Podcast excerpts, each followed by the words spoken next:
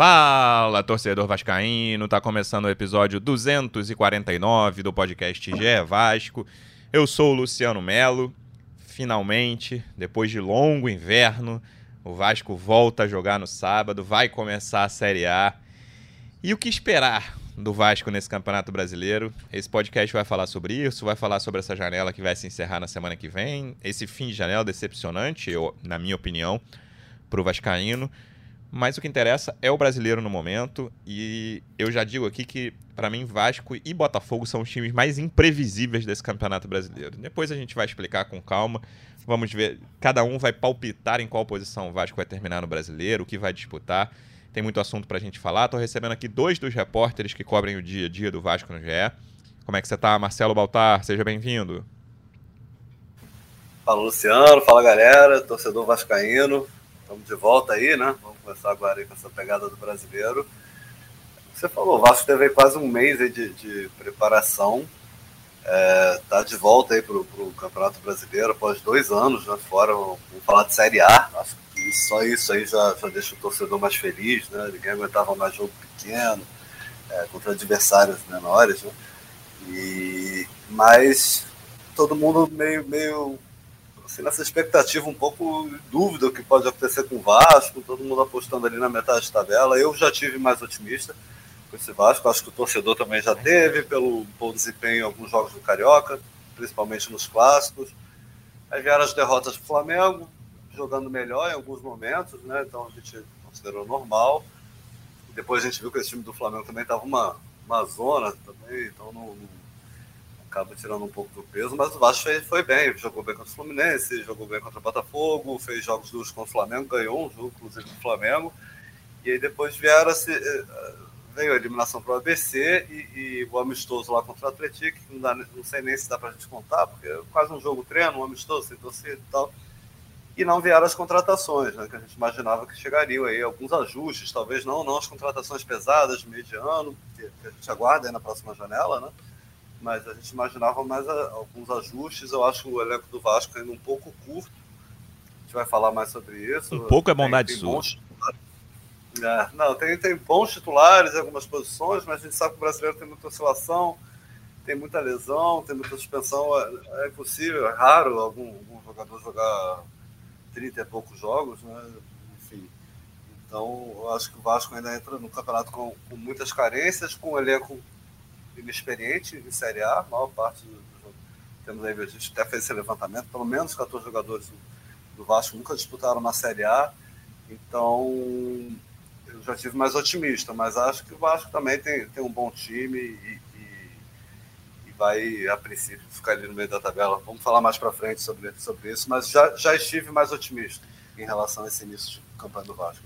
Tô nessa também. Repórter que também cobre o Vasco pelo GE. Como é que você tá, Tébaro Schmidt? Seja bem-vindo. E aí, Luciano, tudo bem? Um abraço para todo mundo que está escutando a gente aí. É... Cara, é um momento de expectativa até para quem cobre o Vasco, né, cara? Porque, pô, a gente ficou mais de um mês sem, sem jogos, e aí nesse tempo, assim, a gente tem que ficar se virando para encontrar notícias. A gente até brincou que essa semana, se não fosse a saída do Nenê, cara, ia ser difícil dar notícia do Vasco, tá tudo parado, de fato as coisas não acontecem. Então agora o Vasco vai voltar a jogar, vai voltar a movimentar essa máquina de notícia aí pra gente. Vamos ter mais coisa para fazer, né?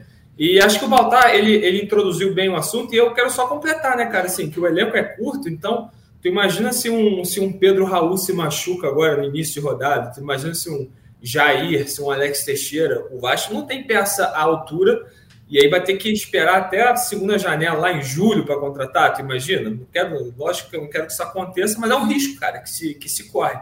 Então esse elenco curto, assim, acho que foi a maior é, acho que é o, é o que mais pega para o Vasco nesse, nesse início. São, tem boas peças de titular ali, tem um, um trabalho que parece estar sendo bem feito pelo Barbieri, mas assim, o Vasco corre um risco nesse início de brasileiro. É isso, também por aqui, representante do Vasco no projeto A Voz da Torcida, do canal Portão 9 no YouTube. Como é que você está, João Almirante? Seja bem-vindo. Fala Luciano, fala Baltar, fala Tébaro. Eu estou me preparando para ir para Belo Horizonte acompanhar Isso. a estreia aí do Gigante da Colina. Vamos aí com, com, uma dose de esperança também, porque eu acho que o time titular do Vasco é, mostrou em alguns confrontos clássicos, como o Baltar levantou, capacidade de ser competitivo contra adversários fortes. O Galo nem vem atravessando um grande momento também, pelo contrário, mas é um time com, com grandes jogadores. Enfim, é, sobre o que vocês falaram de elenco, eu concordo. Eu acho que, embora eu tenha, tente passar aqui um otimismo, e a gente vai ter que encarar o brasileiro, vai ter que fazer a nossa parte enquanto torcedor aí, apoiar o time nos estádios. De alguma forma, é, a gente entra um pouco frustrado, né? Acho que havia uma expectativa que o elenco estivesse mais completo para esse início de campeonato brasileiro aí, pelo menos uma peça ali para o meio-campo, e eu acho que é uma frustração, inclusive, da comissão técnica, já que o Barbieri falou na coletiva é, dessa quinta-feira que o Vasco buscou um meia desde dezembro e por algumas circunstâncias não conseguiu trazer, então isso já mostra que o elenco, inclusive para a própria comissão técnica, ainda está aquém do que se esperava que estivesse para o início do brasileiro. Mas assim, acho que o Vasco entra também é, reforçando com um time titular capaz de ser competitivo. A gente torce para que não ocorram muitas lesões, muitos problemas. A gente tem uma garotada que é verde, mas tem também potencial, e, e vamos ver como esses moleques vão responder. E hoje é, me parece que num cenário um pouco melhor do que em outros momentos a garotada teve que entrar. Claro que a gente ainda tem jogadores ali da base que são titulares, né? O Andrei, o próprio Peck e tudo mais. Mas, enfim, acho que, que tem uma outra molecada vindo do banco ali também que está tendo a sua primeira experiência, vai ter que amadurecer com o carro andando. E tomara, e vamos torcer muito para que o Vasco, nessas primeiras rodadas até a próxima janela, consiga se manter ali com uma estabilidade ali de pontuação, vença os jogos chaves em casa, como por exemplo Bahia, consiga é, vitórias assim, quem sabe busque vitórias surpreendentes aí, que seria contra o Galo, contra o Palmeiras, não dá para dizer que, que não seria é, um, um, um, azarão o Vasco né, nessas partidas, mesmo o Palmeiras a gente jogando em casa. Enfim, vamos ver o que, que a gente segura e acho que hoje, pelo menos, a gente tem uma perspectiva de, na próxima janela, fazer algumas boas contratações, como foram feitas já esse ano. Acho que foram é, contratações aquém do que a gente precisava para começar, mas acho que vieram. Acho que num, num, saldo geral assim, as peças de defesa ali são interessantes, o próprio Jair. Vamos ver como o Orelhano evoluiu nesse período de treinamentos assim. É um time que tem também as suas virtudes, apesar de várias carências é, falando em elenco, né? É isso. Cara, Tébaro, na minha opinião, quatro times são superiores que os outros nesse campeonato: Palmeiras, Flamengo, Atlético Mineiro e Fluminense. E três times, no papel, são piores que os outros: Coritiba, Goiás e Cuiabá. E aí, cara, se você me falar que o Vasco vai terminar em quinto ou que vai terminar em décimo sétimo, nada aí me surpreende. Se o Vasco ficar entre os quatro primeiros, vai me surpreender. E se o Vasco ficar entre os três últimos, vai me surpreender. Agora, do quinto ao décimo sétimo, cara, é, eu falei do Botafogo e eu acho que é o, também tá nessa, nessa categoria. Mas, por exemplo, eu acho o Vasco hoje melhor que esses três que eu citei lá de baixo. E acho melhor que Bragantino, Santos e Cruzeiro. Acho o Vasco melhor que esses times. E acho que a terceira grande incógnita é o Bahia, porque a primeira janela foi ruim do Grupo City lá. E eles contrataram alguns caras para subir de degrau agora, né? O Ademir, o Vitor Hugo, o zagueiro que era do Palmeiras, já foi do Palmeiras em certo momento. Então, eu acho o Bahia meio incógnita também. Pelo que eles jogaram até agora, acho que o Vasco também é melhor. Mas eu não vou cravar porque eu quero ver como é que vai ser esse time em campo aí com essas novas contratações. Foi um time que, desses lá de ali da que a gente imagina, segunda metade do, da tabela, mais contratou nessa reta final da janela, né? Então, ó, eu falei Cuiabá, Goiás, Coritiba, Bragantino, Santos, Cruzeiro. Falei seis times que, na minha opinião, o Vasco tá acima. Bahia, América Mineiro e Botafogo ali. Eu vou, eu vou dizer, vamos lá, vou dizer que o Vasco tá acima do Bahia. Pronto, sete times que o Vasco tá Ô, Luciano, deixa eu resumir para você. São quatro times brigando pelo título e 16 contra o rebaixamento. É por aí, cara. É por, e, e, desses 16, uma galerinha vai pra Libertadores, né? De 2024. É. É, é, essa é a é. questão. Então, eu. Vamos lá, eu já vou falar o meu palpite aqui. Eu acho que o Vasco vai terminar em 12 lugar esse campeonato. E aí, que, que, você acha, Tébaro? É, é por aí? É, dá para ficar mais em cima? Como o João falou, do, do quinto para baixo é tudo igual? Para mim é do quinto ao décimo sétimo. Acho que os outros três times ali são os piores. É, vai ser problemático se um deles fizer uma grande campanha, que tem chance, né? Grande campanha para os padrões ali, Curitiba, Goiás e Cuiabá. De resto, cara, é tudo muito parecido. Assim, nesse, nesse nesse grande bloco, alguns times estão acima do Vasco, na minha opinião. Grêmio, Corinthians, Atlético Paranaense, o São Paulo tá jogando muito mal, né? Mas acho que tem um time melhor. O Inter também tá mal, Fortaleza.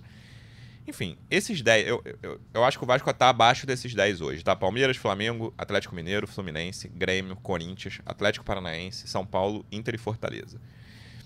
Mas acho que tá ali entre o 11 e o 13, cara, com América, Mineiro, Botafogo e Vasco. Por isso que eu tô falando o 12 pro Vasco. Você imagina por aí? O que, que você acha? Já, já dou meu palpite logo de posição do Vasco aqui? Como você quiser.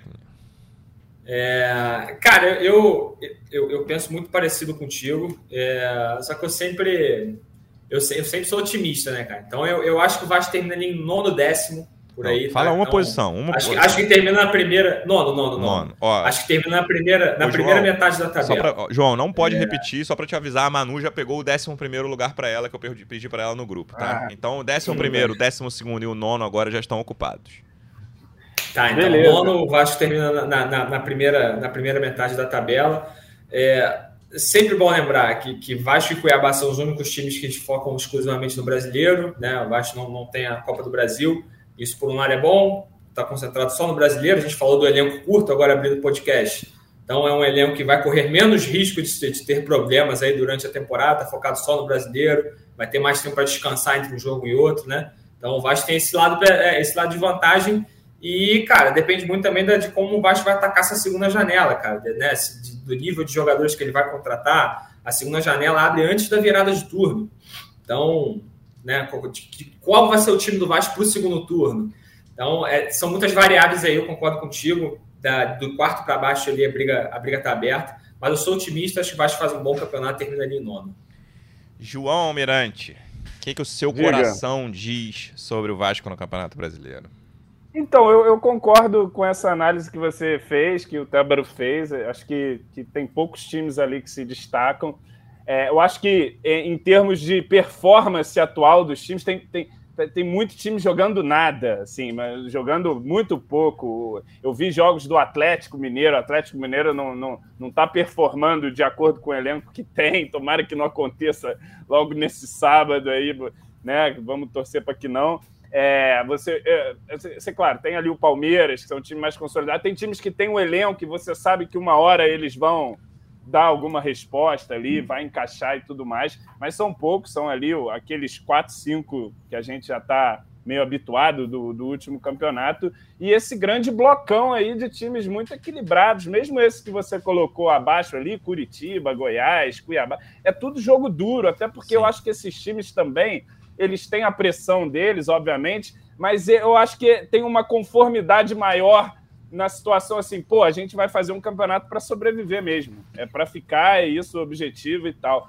E acho que outros times como o Vasco, como o Botafogo, São Paulo, Santos, lidam com outra pressão, lidam com, com uma necessidade de se ter uma ambição maior no campeonato. De tudo isso, eu acho que é muito equilibrado e vai tudo por esse meio de tabela aí mesmo, cara. Qualquer posição dessas que vocês falaram aí, eu assinaria hoje. Se alguém me garantisse aqui, eu assinava, até porque eu acho que esse primeiro ano é o ano de consolidação, do, do, de montar uma espinha dorsal. Claro que a gente quer que dê o mais certo possível. Tem essa janela do meio do ano que o Tébaro bem falou. Se o Vasco se movimentar bem, pode fazer o time subir de patamar, e aí com uma sequência ali no segundo turno e tal, você busca uma oitava vaga, tem vaga pra caramba aí de Libertadores, de repente consegue o Botafogo num processo parecido com esse, quase conseguiu, né? Foi para a última rodada do Brasileiro do ano passado buscando essa vaga. Então, assim, acho que, que o Vasco fica ali também no meio de tabela. Dá sua é posição. O que eu quero acreditar. Posição? Porra, vamos lá. Eu vou botar Ousado, ousado. Eu não tenho medo do, é. do, da polêmica. Sétima colocação para o Vasco que da Gama. Isso, otimista, que loucura. João. Otimista, João Chegou o Alan e o Coutinho no meio do ano com não sei quem. O time deu um sprint final ali, liderou o segundo turno e, e terminou em sétimo. Então vamos lá, Baltar. Falta uma pessoa para dizer a posição do Vasco. Lembrando que já estão ocupados a sétima posição de João Almirante, a nona de Théodoro Schmidt, a décima primeira de Manu Ribeiro, que mandou no WhatsApp, e a décima segunda minha sua posição, seu palpite para o Vasco no Campeonato Brasileiro. É, vou de, vou de oitavo, né? Sobrou você otimista. Pô, eu, eu vou ser o mais assim, pessimista. Assim, é, mas o, o, o Campeonato Brasileiro é longo, todo mundo sabe tudo. Dificilmente um time que começa do jeito que está agora vai terminar o ano. Então acho que tudo pode mudar e eu aposto nessa oitava colocação contando que, que o elenco vai dar uma encorpada aí no meio do ano. Vão chegar jogadores aí, pelo menos dois ou três que possam dar uma encorpada no time, que eu acredito realmente que, que, que vão chegar jogadores. É, nesse momento, eu acho que, que, ficaria um pouco ali mais para trás. A 11 primeira já está ocupada, né? O Manu pegou. É acho que seria, seria por ali com o time atual. É, mas ali é tudo. Ali é, é, muito equilibrado ali, né? Deu aquele sprint final, ganhou 3, 4 na reta final, perdeu 3, 4, só muda tudo. Mas eu acho que é o time para meio de tabela, chegando aí mais, mais alguns reforços, né? principalmente ali no setor ofensivo, né? Talvez ali no, no setor defensivo esteja meio na conta do chá ali, os laterais, se machucar alguém complica, até a própria zaga ainda não tem, em termos de quantidade, está faltando, mas eu acho que tem uma base titular ali. Mas para o setor ofensivo, se acho que precisava chegar jogadores mais, mais decisivos, chegando dois ou vamos lá, dois, dois que sejam para ser, serem titulares.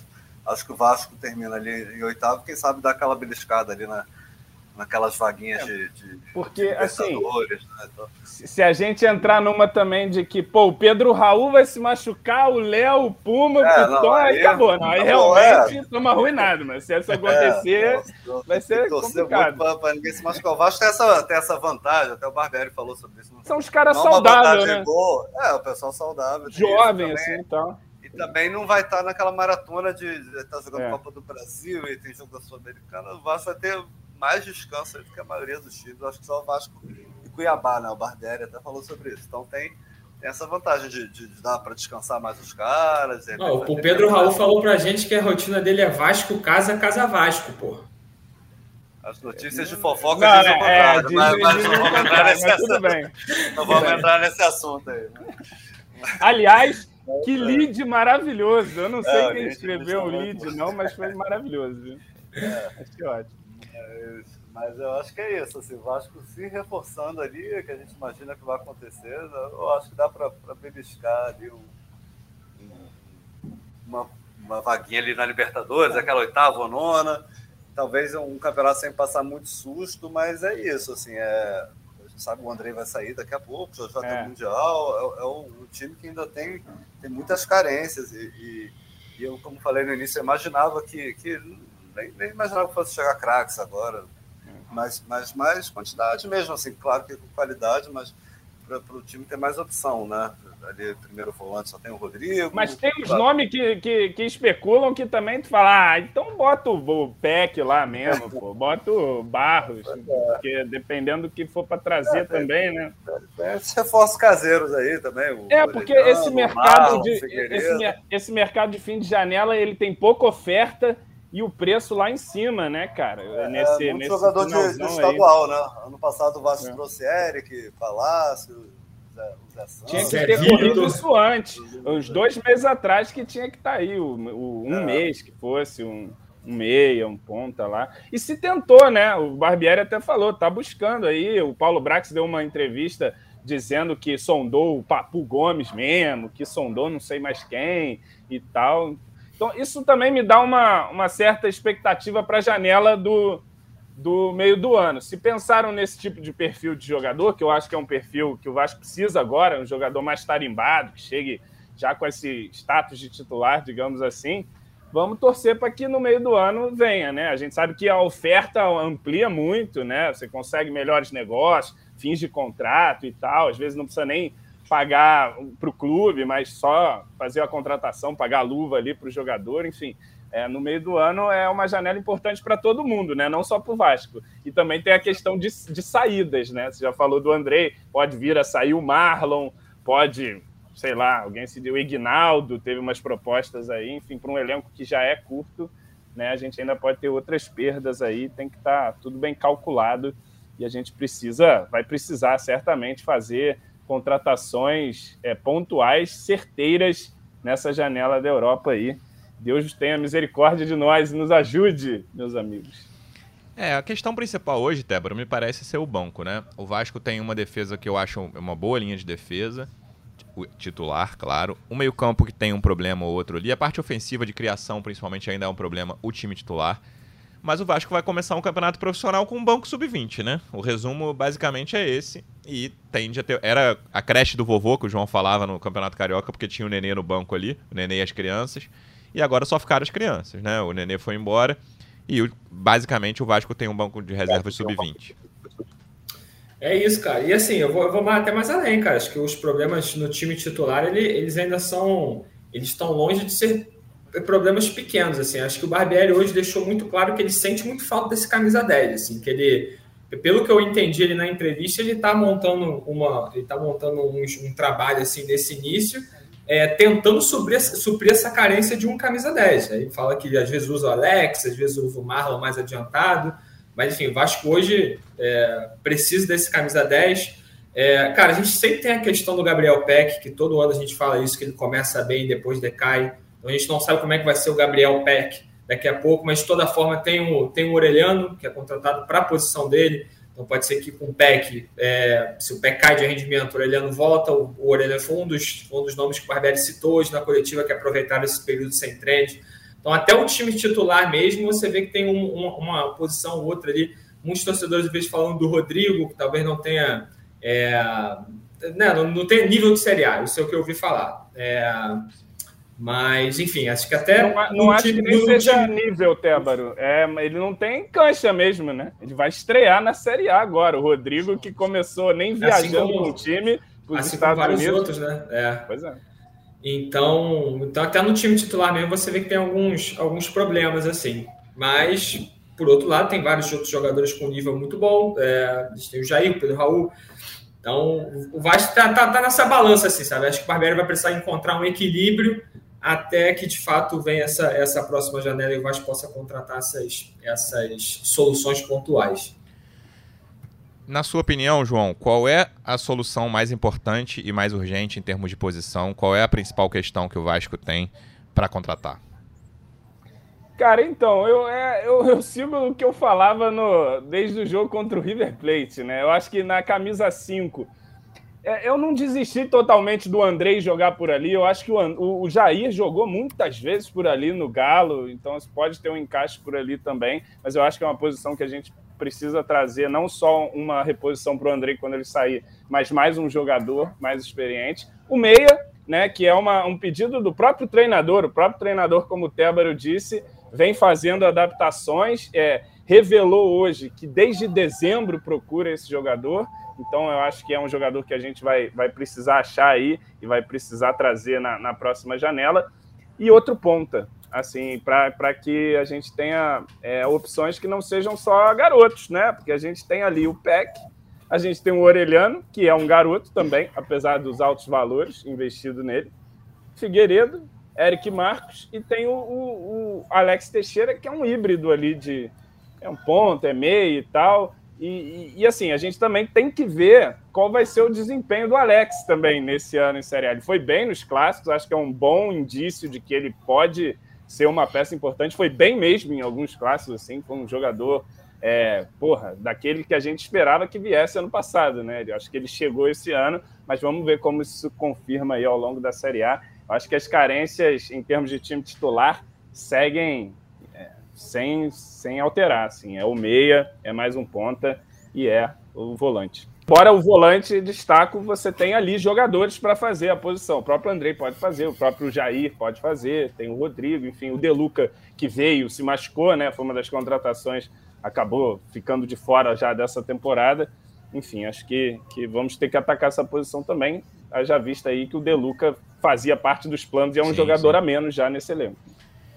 Pensando em termos de contratações, Baltar, essa semana algumas entrevistas aconteceram no Vasco, né? Coletivas do Luiz Melo, CEO, do Barbieri e o Paulo Brax deu uma entrevista para Atenção Vascaíno, então a gente tem uma noção boa do que a diretoria está imaginando.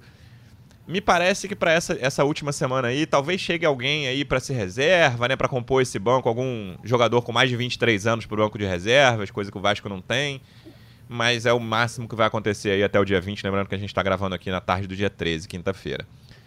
E me deu a impressão, ninguém falou isso com todas as letras, acompanhei as entrevistas, que eles esperam trazer jogadores de maior peso, não muitos, né? Talvez dois ali, jogadores de maior peso nessa janela que reabre dia 3 de julho.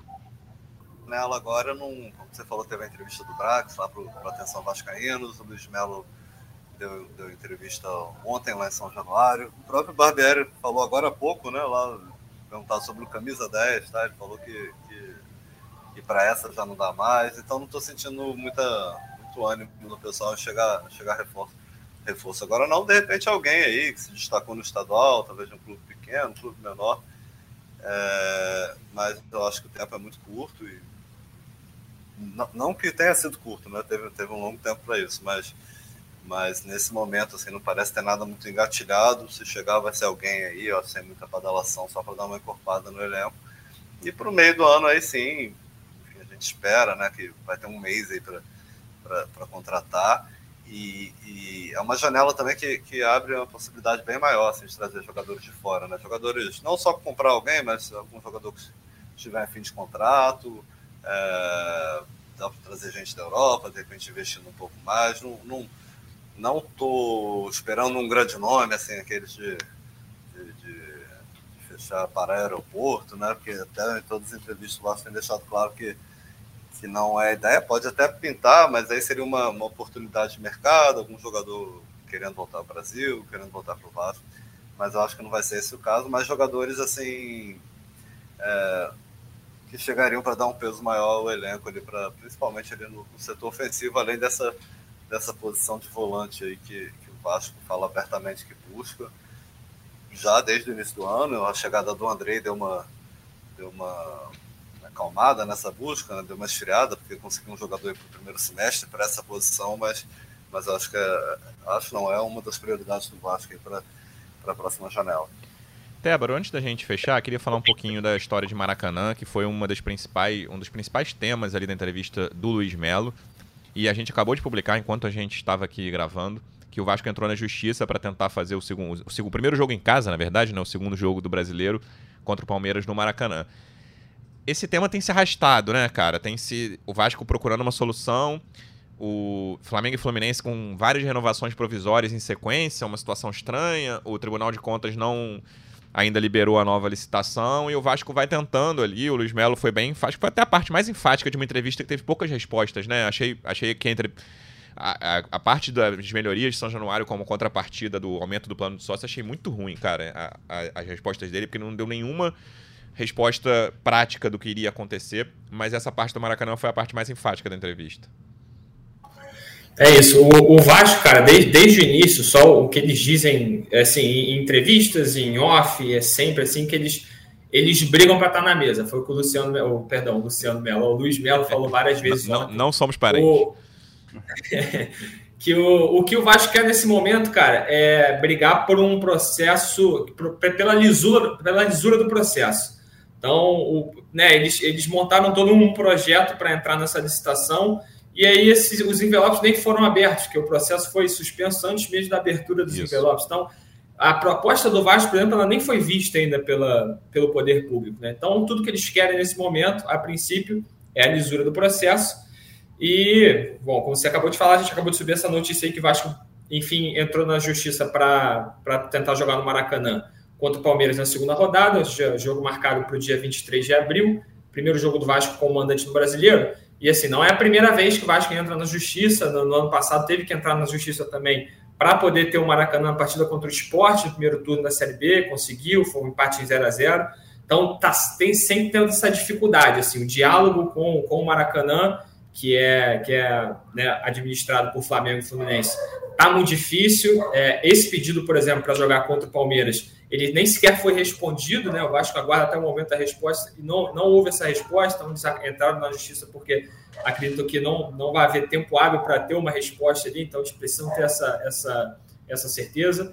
Então, cara, por enquanto é isso. Assim, o Vasco vai tentando essas soluções paliativas, jogam um jogo ali, vão entrar na justiça, fazer um pedido aqui, mas o que eles de fato querem é a lisura do processo e sentar na mesa para poder discutir essa licitação no Maracanã. João, o que você achou do aumento do plano de sócios, cara?